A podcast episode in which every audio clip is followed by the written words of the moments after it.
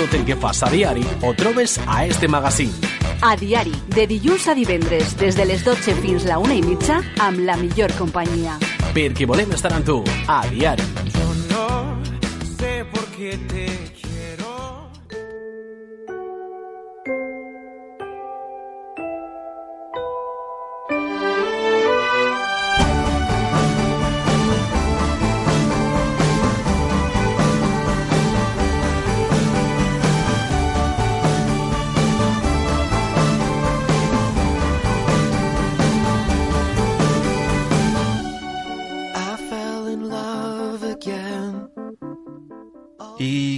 cada 15 días, los lunes, el primer día de la semana, hablamos de psicología con Blanca Jorge. Y hoy vamos a retomar un tema que ya se trató la pasada temporada, como es la violencia de género, un tema que, por desgracia, sigue siendo actualidad. Buenos días, Blanca. Buenos días. Comentábamos ¿no? que este tema eh, debemos de volverlo a tratar Hmm. porque ojalá no consiguiésemos erradicarlo, que nunca fuese noticia en los informativos y que mm, no existiese, es que desapareciera. Exacto, ojalá no tuviésemos que volver a hablar de, de este tema, por lo que tú dices, porque ya no hiciese falta eh, recordar que, por desgracia, eso está de actualidad cada día en las noticias, cada, pues eso, varias veces a la semana vemos noticias relacionadas con este tema y ojalá no, no hablásemos nunca más de él. Que nunca más haya violencia machista. Esperemos que, que algún día se acabe, o al menos que se actúe de forma contundente. que Eso sí que debería de, por favor, hacerse.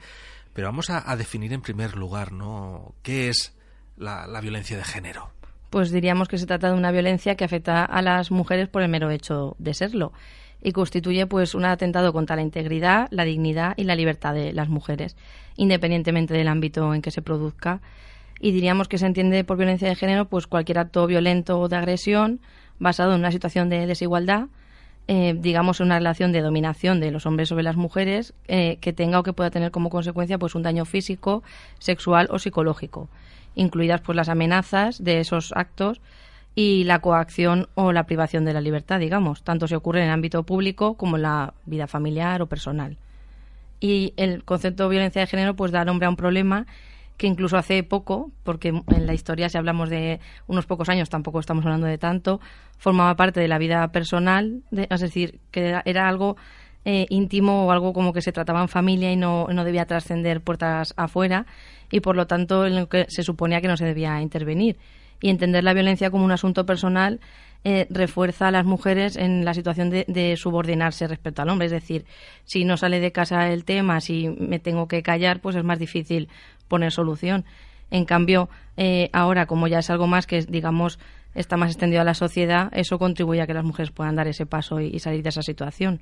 Pero si todo está, digamos, guardado de puertas para adentro, pues es más, más complicado. Sí, porque siempre, por desgracia, no vivíamos una situación de desigualdad entre hombres y mujeres. Exacto. El hombre es el que mandaba, la mujer tenía que asumir ese rol, aceptarlo y lo que el hombre decía era lo que se hacía y lo que tú comentas, ¿no? De, de puertas para adentro nunca se sabía lo que pasaba en, en muchas casas. Exactamente, porque muchas veces hay gente que comenta, pero que parece que, que ahora haya más violencia de género y no es que haya más, sino lo que pasa es, es que ahora se habla, ahora no es un tema tabú, ahora no se esconde, que es lo que tiene que pasar, ahora se denuncia y antiguamente pues en muchísimas casas pasaba, pero era como yo no digo nada y los vecinos oyen, pero como que no oyen nada. Es cuestión de ellos, ¿no? Exactamente. Entonces, ahora, gracias a que en la sociedad es un tema que se habla, que no es un tema tabú, pues gracias a ello la situación poco a poco esperamos que vaya desapareciendo. Pero eso, la discriminación de las mujeres y la violencia de género es un problema que traspasa las fronteras y que está presente en realidad en la mayor parte de países del mundo, con cada particularidad que se pueda vivir en, en- según la cultura o en los diferentes lugares, pero que al final, por desgracia, no, no tiene fronteras y pasa en todos los lugares. Y debe recordarse que la violencia es una estrategia de relación aprendida que no es innata. ¿Qué quiere decir eso? Que aprendemos a comportarnos así, no lo llevamos instintamente. No es genético. Exactamente, porque si esto fuera así, todas las personas seríamos violentas o todas las personas ejercerían esa violencia, pero no, pero no es así. No siempre, porque es verdad que no siempre la empleamos en nuestras relaciones, de normal pues solemos hablar, negociar, pactar o intentar comprender al otro y al final llegar a un acuerdo y aunque al final no tengamos lo que queríamos, pero siempre al final cedemos, es decir, aprendemos otras estrategias que no son la violencia porque no lo llevamos no lo llevamos innato, digamos. Es decir, la gente aprende a relacionarse de esta manera, entre comillas. Otra cosa es que luego ya se copien patrones que se han visto Eso sí, en casa. Exactamente. Si, por ejemplo, hemos crecido en una situación de maltrato, pues probablemente repetiré esos patrones por, porque no lo acabo de ver tampoco como algo negativo, digo, sino al final lo veo como que parece que es la manera que hay que comportarse. Entonces, eso sí que, pero es verdad que no nadie nace con esa violencia, sino que la vamos aprendiendo. No se puede justificar de esa forma. Exactamente. Y los maltratadores son selectivos en el ejercicio de la violencia, lo que quiere decir que son capaces de controlarse en cualquier situación. Es decir, ellos saben en qué situación pueden ejercer esa violencia o no, cómo ejercerla. Entonces, quiere decir que sí que tienen esa capacidad de diferenciar. Son sabedores de su superioridad, ¿no? Exactamente. Respecto a la víctima y cuando se ellos quieren ejercen ese tipo de, de violencia. y sean cuales sean las formas en que se manifiesta el maltrato, siempre al final busca el mismo objetivo, que es eh, erosionar la autoestima de la mujer con el fin al final de que el agresor aumente su grado de control o poder sobre ella. Es decir, va minando a la otra persona hasta que al final la otra persona está casi anulada y él tiene más poder del que ya tenía en principio. Tú eres inferior a mí, eh, tú tienes que hacer lo que yo te diga, tienes que vestir como yo te diga, tienes que relacionarte con quien yo te diga. eh, la otra persona es un cero. Exactamente, claro, porque al final, porque muchas veces, como ahora verem- veremos ahora luego, muchas veces nos extraña que la persona no salga de esa situación, pero si al final tú piensas que eres la culpable de esa situación, que no vales nada, que no eres capaz de nada, que no tienes ninguna herramienta, etcétera, etcétera, pues al final no te ves capaz de salir de esa situación, porque que- es, lo que es lo que perseguía el maltratador. Es muy fuerte que, que una persona pueda llegar a creerse todo eso, ¿no? Claro. anularla psicológicamente. Sí, pero al, al final, si lo ponemos en otros ejemplos, si por ejemplo yo soy un niño y me están diciendo continuamente que soy malo o que soy mal estudiante, o al final si me lo repiten continuamente, voy a creérmelo y voy a comportarme así. Es decir, al fin, y, y los adultos nos pasa lo mismo, aunque seamos adultos. Si al final me lo van repitiendo continuamente, también muchas veces civilinamente, es decir, tampoco es algo que se va diciendo desde el primer día y muy descaradamente, sino poco a poco, pues al final te lo vas creyendo y te acabas comportando como la otra persona dice que te tienes que comportar. Entonces hay mucho detrás de, del por qué una mujer no sale de, de esa situación o por qué es difícil que salga. Blanca, también hay muchas formas de, de violencia, ¿no? Porque Sí. pensamos que a lo mejor puede ser una violencia física, pero nos vas a contar que hay muchas más formas. Sí, y, y muchas formas que a lo mejor es difícil identificarlas y por eso continuamos en esa situación. Porque al final la física es la más evidente y es la que más se y es la que más nos hace darnos cuenta. Pero muchas veces dentro de un maltrato eh, la física es un- una pata más, no, no, no predomina muchas veces y por eso suceden, eh, o sea, pasan periodos de tiempo largos en que la persona no pone solución. Porque esas otras formas de violencia incluso pueden llegar a doler igual o más. Exactamente. Vamos a ver en primer lugar la violencia física, pues que sería eso, cualquier acto de fuerza o control pues eso, del cuerpo de la mujer con el resultado de producir una lesión física, pues golpes, quemaduras, tirones de pelo, etcétera, empujones. Y el maltrato físico sí que es verdad que es el más evidente y el más fácil de demostrar, porque te- pues eso tenemos las lesiones para demostrarlo, pero aún así muchas veces eh, no es preciso que se requiera atención médica, es decir, muchas veces a lo mejor pueden tener alguna agresión y no acudir ni al médico porque no, no a lo mejor no lo ven necesario, digamos. Entonces es más difícil de, de, controlar y muchas veces puede no tener efectos visibles en el cuerpo. Pero sí que, sí que es verdad que muchas veces es probable que empiece con un simple empujón, entre comillas, o una simple bofetada, es decir, algo leve, entre comillas, pero ya eso es el inicio de lo que luego va a ir Lo que puede viniendo. suceder, ¿no? Exactamente. Y muchas veces no se evita ir al médico para que no se den cuenta Exacto. de sus golpes, porque seguramente el, el doctor o la doctora va a proceder. Sí, sobre todo hoy en día que, que tienen, digamos, esa, o sea, tienen que activar un protocolo y no es como antiguamente que decíamos, hoy en día todo está más controlado y muchas veces pues ellos saben que si van al médico pues le van a preguntar cómo se han hecho esa lesión, qué ha pasado, etcétera, y si ven algo raro van a intervenir. Sí, porque a veces la justificación, no, es que me he caído, es Sí. que... Sí, pero los Mm, médicos no. ya van conociendo un poco cómo son el tipo de lesiones, etcétera, entonces por eso muchas veces, a no ser que sea estrictamente necesario, evitan ir al médico para que no, para que no les, porque muchas veces también son ellas mismas las que lo que decíamos antes, se sienten culpables, sienten vergüenza de reconocer esa situación, entonces es muy, es una situación muy, muy complicada. Luego también hablamos de violencia psicológica, que parece que no es tan importante, pero lo que tú decías antes, muchas veces las secuelas de la, violencia psicológica duran más que las secuelas físicas, porque cuesta más trabajo, digamos, recuperarnos de eso.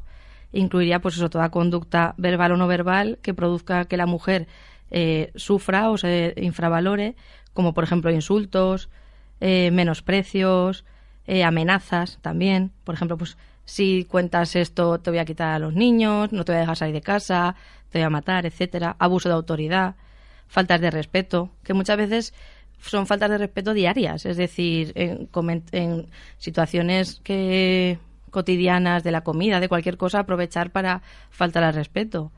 Exigir obediencia también, utilizar a los hijos y a las hijas, que eso muchas veces es, es lo que más retiene a una mujer para, para no salir de esa situación. También castigarles con estar incomunicadas, pues a lo mejor te quito el móvil, como cuentes esto te quito el móvil y no te voy a dejar hablar con tus padres o con tus hermanos o lo que sea. Culpabilizar a la mujer de todo lo que ocurre en casa, del modo de que al final ella piense que es la culpable de todas las situaciones, pues pasa cualquier problema en casa o cualquier problema económico o lo que sea y acabar, acabar culpándole a ella de todo. Mostrar celos, etcétera, impedir que se relacione con amigos, con familiares, porque al final cuanto más, em, digamos, anulada la tengamos en el sentido de más aislada la, tenga, más difícil es que busque ayuda. Entonces, lo primero que intenta un maltratador es, pues, evitar que quede con amigas, con amigos, con familia, exactamente. Y muchas veces es que son cosas muy sutiles, porque a lo mejor es, pues este fin de semana vamos a comer con mi familia, pues yo este fin de semana no tengo ganas, o vamos a hacer algo tú y yo, o no es decir, no quiero ir porque no o sea, porque quiero aislarte, sino es mejor estamos tú y yo, que necesitamos exactamente. Y son pequeñas cositas que, claro, son personas inteligentes a veces y es difícil darse cuenta de, la estrategia que van llevando. Pero esas pequeñas cositas al final hacen pues eso, que la persona se vaya aislando. Y es verdad que el maltrato psíquico es más difícil de detectar porque sus manifestaciones, pues eso, pueden adquirir, eh, pueden ser con gran sutileza, pero su persistencia en el tiempo sí que va a deteriorar la estabilidad emocional de la mujer y va a eh, dificultar su autoestima y también la personalidad de la mujer, porque al final es poner todo en duda, todos tus valores, todas tus creencias, tu, el concepto de ti misma, todo, digamos, está... Sí, que la inseguridad es extrema. Exactamente. No, no confía para nada en, en ella, ¿no? Exactamente. Cosas que hasta hace poco, ¿no? Ah, incluso a veces hasta la comida, por ejemplo, ¿no? Has preparado un plato de espaguetis. Esto no está bueno, tal. Sí, y al final tú, misma te lo crees y al final tú misma piensas, no, es que no valgo ni para cocinar, no valgo. Y ese discurso interno, pues muchas veces cuesta más de cambiar que esas lesiones físicas que decíamos. ¿Más tipos de violencia que podemos encontrar? Pues también hablamos de la violencia sexual, que sería, pues eso, incluiría cualquier acto de naturaleza sexual forzada por el agresor, que no esté consentida por la mujer y que abarca la imposición, pues eso, mediante la fuerza o la intimidación de relaciones sexuales no consentidas. Es verdad que muchas veces, incluso aunque pase en la, en la pareja, puede ser pues eso que en una situación de maltrato continuado pues que la mujer no quiera tener relaciones sexuales y su pareja le, le obliga a tenerlas y sería otro tipo de, de, violencia.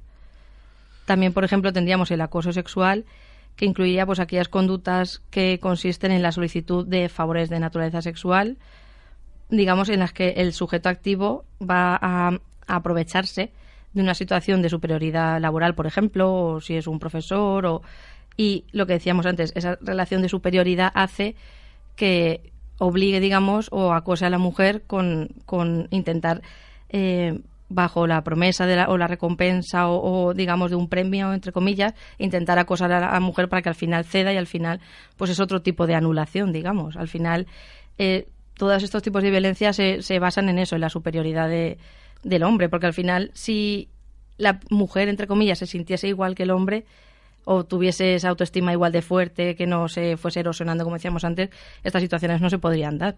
Se aprovechan de esa superioridad. Si no accedes a esto, no conseguirás un ascenso, no aprobarás el examen, no te ayudaré en tu tesis. Exactamente. Entonces son en pequeñas situaciones que al final, también como decíamos antes, se, son poco a poco, no es algo eh, de repente.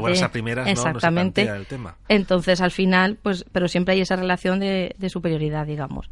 Y por último, la violencia económica, que también es muy importante y también hace mucho daño, porque incluiría, pues eso, la privación intencionada de recursos para la persona. Es decir, pues por ejemplo, yo me voy a ir el fin de semana a trabajar, por ejemplo, y te dejo para el fin de semana X dinero. Es decir, limitas a la persona a lo que puede hacer con ese dinero y luego pedirle explicaciones de qué ha hecho, de qué no ha hecho y lo que decíamos, esto también al final eh, eh, lo que intentan es esa, ese aislamiento que decíamos. Pues si te dejo X dinero, pues no vas a poder quedar con nadie tampoco, no vas a poder salir, no vas a poder... Es decir, al final es otro tipo de... controlar, Exactamente, de control de la mujer para que se sienta otra vez supeditada al hombre, digamos. Entonces, al final son, son todo maneras de controlar, de estar por encima, de aislar a la persona para ir minándola al final y lo que decíamos que al final sea un poco difícil salir de esa situación. El hombre es el que controla el gasto económico, tienes X para eh, hacer la compra semanal. Exacto, y si a lo mejor eh, y luego encima si a lo mejor falta algo porque no lo has comprado, en vez de no lo has sabido hacer bien. Exactamente, y vuelve otra vez a, a, fastidiar la autoestima de la persona y a volverse a sentir culpable de todo y al final es un círculo vicioso que siempre acaba en el mismo en el mismo punto. Y Blanca, ¿cómo repercute el maltrato en la salud de la mujer que, sufre ese tipo de, violencia? Pues cuando frente a estos repetidos episodios de violencia y sobre todo pensando o considerando que no va a cambiar la situación, al final la mujer adopta una actitud pasiva por miedo o para evitar que haya otra agresión o, o sea, otra agresión igual o incluso mayor o incluso hacia sus hijos o incluso hacia sus hermanos, familia, etcétera, porque al final se va ampliando el círculo y puede amenazarle con cualquier cosa, que sería, digamos, el síndrome de la mujer maltratada. lo, o sea, porque ante las expectativas de que la situación no cambie, porque no, a lo primero sí que pueden pensar, va a cambiar, ¿eh? esto es cuestión, es temporal, pero luego ya asumen que no van a cambiar, entonces antes de que haya una nueva agresión, pues al final se anulan ellas mismas. Y es verdad que la experiencia de maltrato también provoca un alto nivel de ansiedad, alteraciones psicosomáticas, pues eso, sentimientos depresivos, disfunción sexual, muchas veces conductas adictivas, es decir, muchas veces refugiarse en alguna sustancia o en alcohol o en por evadirse un poco entre comillas de esa situación. tranquilizantes también, ¿no? Sí, también por evadirse un poco de esa situación. También dificultades en las relaciones personales porque al final eh, como todo lo que hacen parece que lo hacen mal para su pareja, pues al final no saben ya ni si saben relacionarse, ni si saben hablar, ni si saben comportarse y al final dudan de todo y eso afecta también en sus relaciones personales. Y es verdad que hay eh, investigaciones que equiparan los efectos de una mujer maltratada con sufrir el trastorno de estrés postraumático, que es muchas veces el que sufren los soldados cuando vuelven de la guerra. Pues hay estudios que demuestran que el de una mujer maltratada sería similar, porque las, los síntomas y las características son iguales, que es lo que hemos dicho, la depresión, revivir luego esos episodios, anularse como persona, etcétera, y es bastante fastidiado. Tiene solución y tiene remedio, pero es algo complejo. Porque, por ejemplo, pues eso, tenemos esos síntomas de, de reexperimentar la situación vivida. Muchas veces incluso durante la relación o una vez ya han salido de esa situación, volver a recordar esos episodios o soñar tener esas pesadillas o incluso despiertas, pues volver a repetir o a revivir lo que ha pasado. Sí, cualquier cosa no que, le recuerde en cierta manera Exactamente. esa situación pasada va a hacer que lo vuelva a pasar mal. Exactamente, pues por ejemplo, eso, angustia por una percepción de amenaza para la propia vida, eh, pánico ante a lo mejor eh, pensar que va a ver al, maltratador, o imágenes, a lo mejor ver una foto o un recuerdo. Todo eso lo que hace es que se vuelva a activar toda la respuesta de ansiedad, digamos, y casi volver a vivirlo como si lo estuviese pasando. También muchas veces, pues eso, depresión por sentirse culpable, eh, recordar esas situaciones, también pensar ella misma que ha causado daño en el estado anímico de sus hijos, es decir, sentirse culpable de, que a lo mejor se haya tenido que separar o, lo que han vivido sus hijos cuando ya no es la culpable.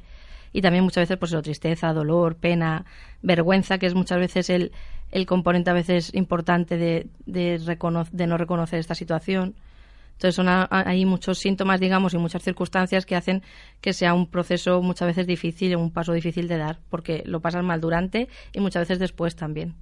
Porque muchas veces podemos pensar que estas situaciones eh, se producen en estratos de la sociedad de, tipo bajo, gente con escaso poder económico, mm. con poca cultura, con poca educación, pero es que esto puede ocurrir a cualquier persona. Eso es un error grande porque aparte los pero es muchas veces fácil entre comillas pensarlo, pero hay los datos demuestran que no que en cualquier clase social, digamos, en cualquier profesión eh, en cualquier zona de España, en cualquier, o sea, al final pasa en cualquier sitio.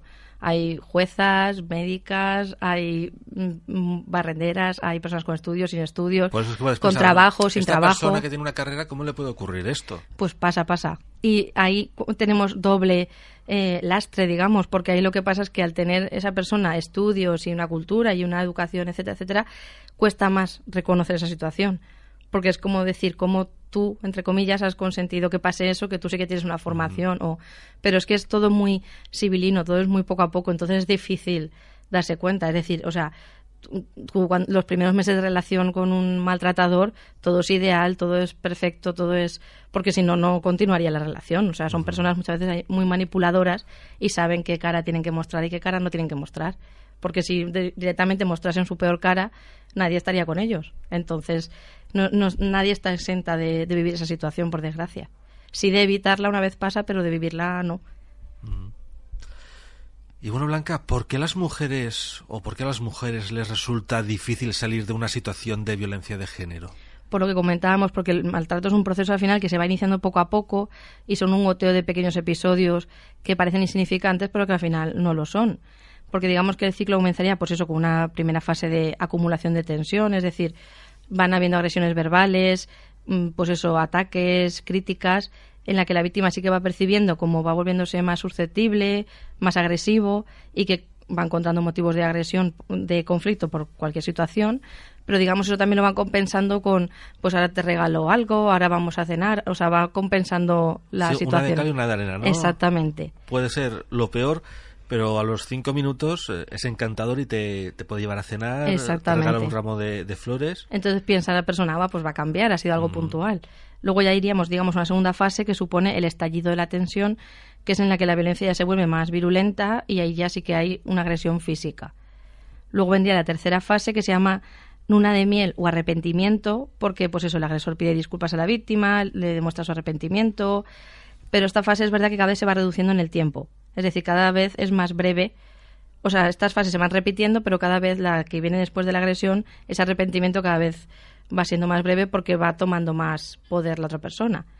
Y este ciclo en el que el castigo le sigue el episodio de arrepentimiento alimenta la ilusión, pues eso del cambio. Es decir, la persona piensa, va, pues va a cambiar, esto no va a volver a pasar.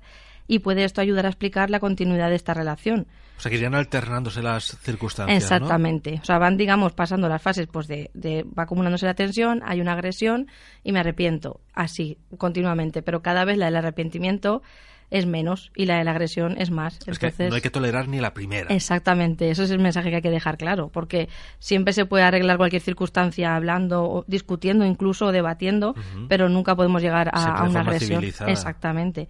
Y al mismo tiempo que el agresor muestra su arrepentimiento, puede ocurrir que que digamos que se excuse su conducta culpabilizando a la víctima. Y eso al final acaba haciendo que la persona vaya dudando de sí misma y vaya sintiéndose más insegura. Y entonces eso alimenta o, hace más difícil que la persona pueda salir de esa situación. Porque es como que me siento culpable, eh, lo justifico y pienso que va a cambiar, pero a la vez me siento culpable, es decir, se va repitiendo todo cíclicamente y si a la vez me van anulando como persona y me van aislando de mis padres, de mis hermanos, de mis amigos, de me van controlando el dinero, me van controlando el móvil, al final es que no hay por dónde escapar. Es que muchas mujeres eh, llegan a tal punto que sí que se creen culpables de la situación. Sí, sí, la, culpa, la culpa es mía y claro, lo justifican. Sí, sí, sí. E incluso dicen, es que me lo merezco. sí, es algo, algo, increíble, ¿no? Que, que se pueda manipular tanto a la mente. Sí, es increíble, pero por desgracia pasa por eso que decimos, porque la otra persona la, la, va anulando y al final, porque si tú tienes la autoestima segura, si tú te dices, se te han quemado un plato de lo que sea, y te monta una bronca monumental, tú dices que no tiene ni pies ni cabeza, se me ha quemado esto y no pasa nada y no es para tanto, y eres capaz de, de no darle importancia y decir es que no es para esto y no justificarlo y no, y no sentirte culpable. Pero si te han estado anulando previamente, pues al final crees que tienes la culpa de eso y de todo lo que pase porque es lo que te está transmitiendo la otra persona poco a poco. Entonces, al final, por lo que decimos, es algo muy prolongado en el tiempo y que se va haciendo poco a poco y al final es un poco difícil no creerse culpable hasta de que llueva y de todo. Sí, sí, que se va erosionando ¿no? la, psicología de, de, la persona. Y poco a poco es un proceso largo, pero al final es, es complicado.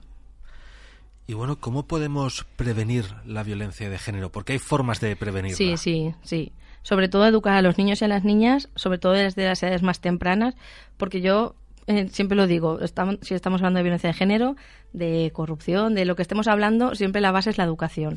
Porque si yo educo desde pequeños, al final cuando las personas vamos creciendo, vamos sabiendo lo que está bien, lo que está mal, vamos teniendo nuestros valores, nuestras ideas, digamos, y, y es más fácil saber discernir. Pero si al final eh, desde pequeños no se van inculcando todas esas cosas, es más complicado. Entonces, lo primero sería eso, que se centren en resolver los conflictos, digamos, de manera pacífica fomentar la empatía también, es decir, ponerse en el lugar del otro y también desarrollar una autoestima equilibrada, es decir, ya desde pequeños crecer con esa autoestima para si yo luego vivo en una situación saber lo que tengo que hacer.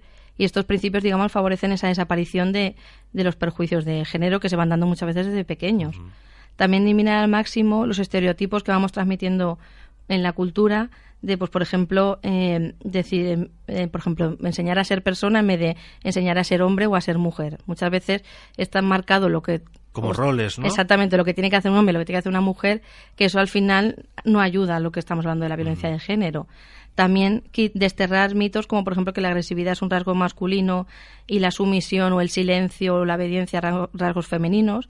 Es decir, todo eso también intentar desterrarlo y además también enseñar a los niños y a, las personas, digamos, a incorporar en sus vidas las vivencias y la expresión de los propios sentimientos. Es decir, saber eh, expresar mis sentimientos, saber, porque muchas veces también detrás de un, maltratador hay una persona eh, con una autoestima muy baja, que tiene, ha tenido problemas en la infancia o la adolescencia, que no sabe expresar los sentimientos, las emociones, no sabe resolver conflictos. Entonces, si también favorecemos la manera de resolver conflictos de manera adecuada, lo que decíamos antes, basándonos en el diálogo, etcétera, saber expresar mis sentimientos, también saber desarrollar una buena autoestima, al final vamos a saber resolver estas situaciones si se presentan y también vamos a llegar a evitarlas, porque no, no vamos a consentir que nadie nos anule o que nadie nos trate mal simplemente por el hecho de ser de, otro género. Entonces, la base, digamos, está en, la educación, aparte las campañas que se llevan en la sociedad y aparte de concienciar a, los mayores, pero la base sería la educación, creo yo. Es clave, es fundamental no mm. poder enseñarles a los niños y a las niñas, ¿no? Como tú comentabas, a las personas. Exactamente, que desde pequeños, pues que todos somos iguales y cada uno desarrollando su empatía, sus habilidades sociales, el respeto, la autoestima, etcétera, al final crecemos de manera más sana y más equilibrada para que estas situaciones no pasen. ¿Qué más podemos contar a, nuestros oyentes eh, a la hora de, prevenir la violencia de género? Pues hay algunas intervenciones también más habituales y básicas para recuperarnos, digamos, que sería también información. O sea, la información es fundamental. Saber lo que es la violencia de género, las causas, el, origen, desterrar mitos, etcétera.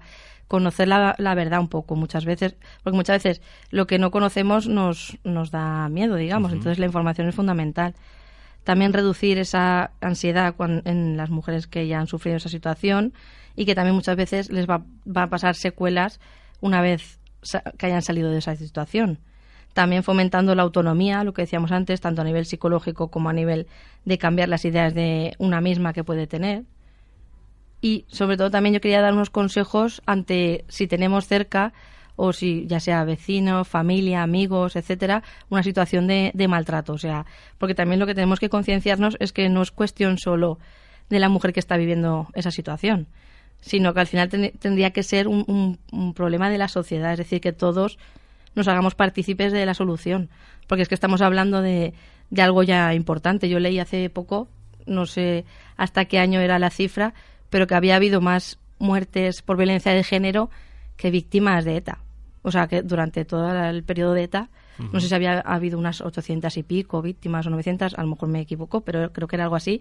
Y de víctimas de violencia de género creo que ya iban por mil o algo así. O sea, quiero decir que estamos hablando de algo grave y algo importante. No estamos hablando de algo que pasa esporádicamente una vez al año, dos veces al año, sino estamos hablando de algo... desgracia, todas las semanas varias veces mínimo es, es noticia. Por eso entonces estamos hablando de que se repite muy a menudo, de que también eso luego deja a unos huérfanos, porque claro, al final eh, un hombre mata a una mujer, la, mujer ya no está, el hombre va a la cárcel o si se suicida, que también pasa muchas veces, y al final esos niños quedan huérfanos y tienen que volver también a, salir, o sea, tienen que salir de esa situación. Entonces estamos hablando de algo importante y la sociedad tenemos que ser parte de la solución también. Es decir, intentemos no mirar nadie a otro lado si tenemos una situación cerca. Y pues eso, lo que los consejos que quería dar es eso, recordar que ninguna mujer debe permanecer en una relación en la que no se sienta respetada como persona, ni se reconozca como igual. Es decir, cuando yo tenga a lo mejor alguien cerca que me puede contar, pues porque a veces sí que es verdad que se lo guardan todo, pero sí que es verdad que hay veces sí que necesitan desahogarse y a lo mejor me pueden contar alguna experiencia o alguna situación, pues yo intentar darle mi opinión y decirle, pues eso que está pasándote creo que no es lo que tiene que haber una relación y decirle, pues a lo mejor que busque ayuda o que vea a ver qué es lo que está pasando. También eh, las mujeres pueden buscar ayuda pues, en los centros de información de las mujeres, asociaciones especializadas y sobre todo, siempre que tengan alguna duda de lo que me está pasando a mí, será esto, no será esto, pues ir a informarse que por informarse no, no pierden nada, porque a lo mejor piensan que no es, no es una situación de maltrato lo que están viviendo y sí que es así. Y si, pues eso, si aún no ha tomado la persona la decisión de salir de esa situación, o si ya lo ha decidido, pues, o, que, o si aún no se está viendo alguien que convive con el agresor, pues eso, que siga algunos consejos, sobre todo para evitar que esa situación continúe. Es decir, que busque ayuda en familiares, amigos, si a lo mejor tiene la familia lejos, pues eso, cualquier centro de salud, cualquier centro de información para que le puedan asesorar y ayudar a salir de esa situación, que es verdad que hoy en día sí que por medio de, de pues, ayuntamientos, etcétera, sí que hay más más ayudas, más información. Hay más recursos. Más, Exactamente, incluso dentro de la policía hay una unidad dedicada especialmente a eso. O sea, hay más recursos que antes, pero hay que utilizar esos recursos y hay que poner remedio a esa situación, aunque es complicado hacerlo. Lo que no hay que hacer nunca es justificar la violencia. Exactamente es ningún tipo de violencia. Uno de los problemas que hay, ¿no? Es que eh, va a cambiar, es que está pasando una mala racha, que también suele ser, ¿no? Una de las excusas que, que se da. Y claro, vamos, es que te lo mereces, ¿no? No, eso jamás. Exactamente, o sea, lo que tú dices, nunca justificar porque alguien esté pasando mal porque le han despedido, porque hay problemas económicos en casa, por lo que sea, nada justifica una agresión. Y lo que tú dices, si tenemos claro eso, probablemente aguantemos, entre comillas, menos cosas que si al final lo justificamos todo, porque, pues eso, si todos pasamos problemas y no tenemos por qué recurrir a esa, esa herramienta, digamos, de la violencia. Y luego los vecinos, ¿no? El, entorno. Exactamente. Estar atentos a mirar lo que pasa a la pared de al lado. Porque muchas veces vemos en las noticias, ¿no? Sí, se les oía discutir muchas veces. Eh, señor, ¿por qué no llamó? Señora, ¿por qué usted no llamó a la policía? Exactamente, porque muchas veces la gente, el argumento, entre comillas, que utiliza es, es que yo no me quiero meter en cosas de pareja, que luego te salpica, vale, pues no te quieres meter, es decir, no quieres ir y tocar el timbre, pues llamas al 016, que encima no se queda registrado en ningún sitio, y ya sabrán lo que tienen que hacer y ya pondrán remedio. Pero nunca mirar hacia otro lado porque esa persona está necesitando ayuda y, y si ni la persona que comparte pared con ella le ayuda, pues ya a dónde vamos a llegar. Por eso es una cuestión que debemos de tener todos en cuenta. Exactamente. Van a mantener nuestro anonimato, porque muchas veces nos da miedo, ¿no? De, si luego van a actuar sobre nosotros, al vecino al cual se ha denunciado, mm. ¿no?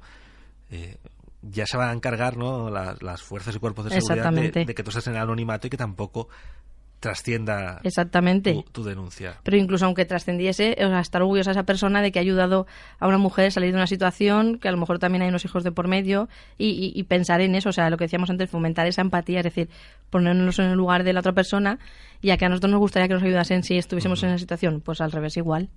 Por eso hay que pensar un poquito más en, en los demás, Exacto. dejar de mirarnos el ombligo. Exacto. Y luchar contra esta lacra que como tú decías, ¿no? Eh, sigue creciendo, creciendo, creciendo mm. y que entre todos debemos de, pararla de, una vez por todas. Exacto. Blanca, terminamos la sección. O sea, esta es la penúltima de la temporada. Sí, ya queda poquito. y en 15 días volvemos a hablar de... Yo creo que va a ser también un tema muy interesante. Sí. ¿Sí? Sí, lo dejamos en el aire. Blanca, muchísimas gracias y recordamos a nuestros oyentes cómo pueden contactar contigo. Pues físicamente aquí en Manises, en la calle Ramón y Cajal número 2, o a través de mi página web blancajorge.com o en mi número de teléfono 600-712-444. Ahora sí, Blanca, muchísimas gracias y nos volvemos a encontrar en 15 días. Hasta la próxima. Hasta la próxima.